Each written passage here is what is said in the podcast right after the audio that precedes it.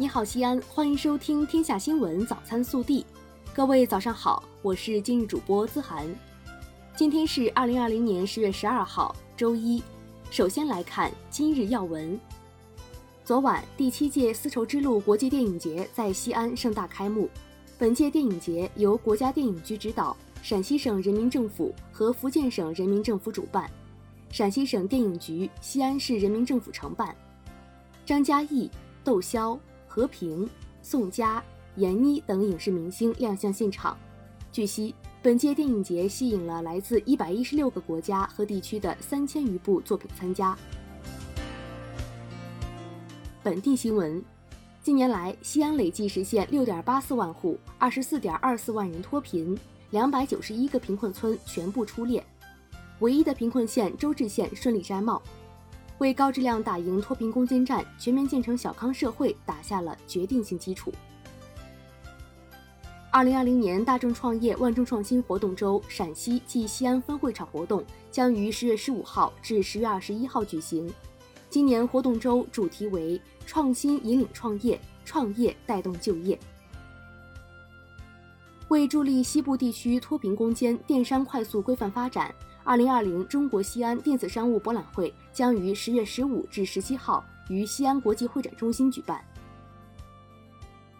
为优化医疗卫生资源布局，实施健康西安战略，未来三年，西安市将实施十三个医院项目建设行动。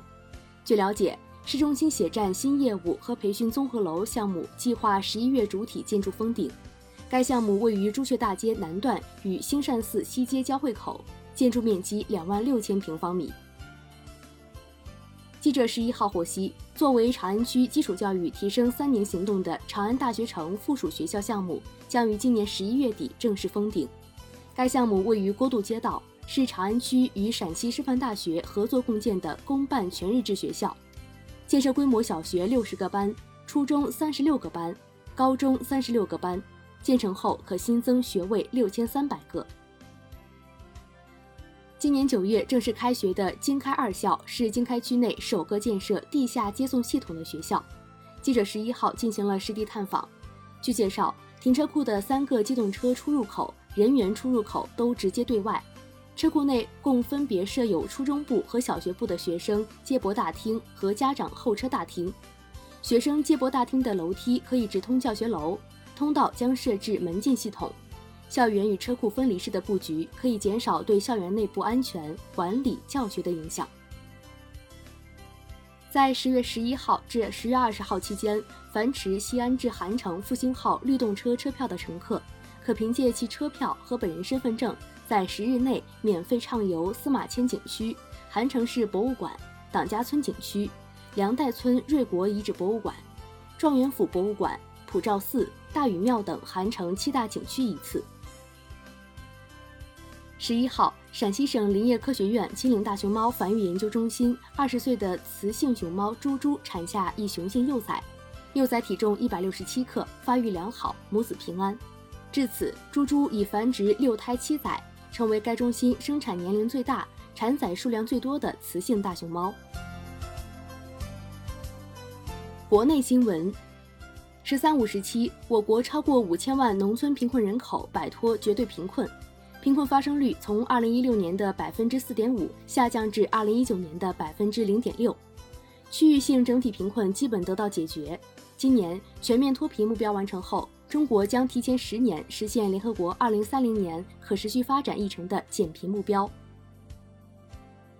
近期，国家安全机关组织实施“迅雷二零二零”专项行动，依法打击台湾间谍情报机关渗透破坏活动，破获数百起间谍窃密案件。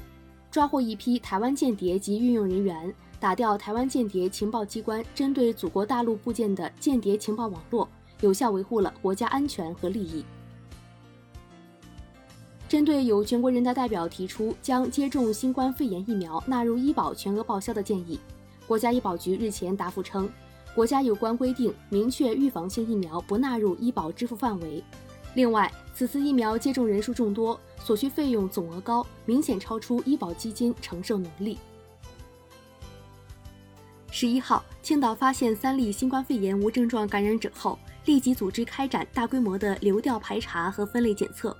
截至当日二十三时，青岛共发现六例确诊病例，其中两例为此前发布的无症状感染者转归，六例无症状感染者。到目前发现的所有确诊病例和无症状感染者均与青岛市胸科医院高度关联。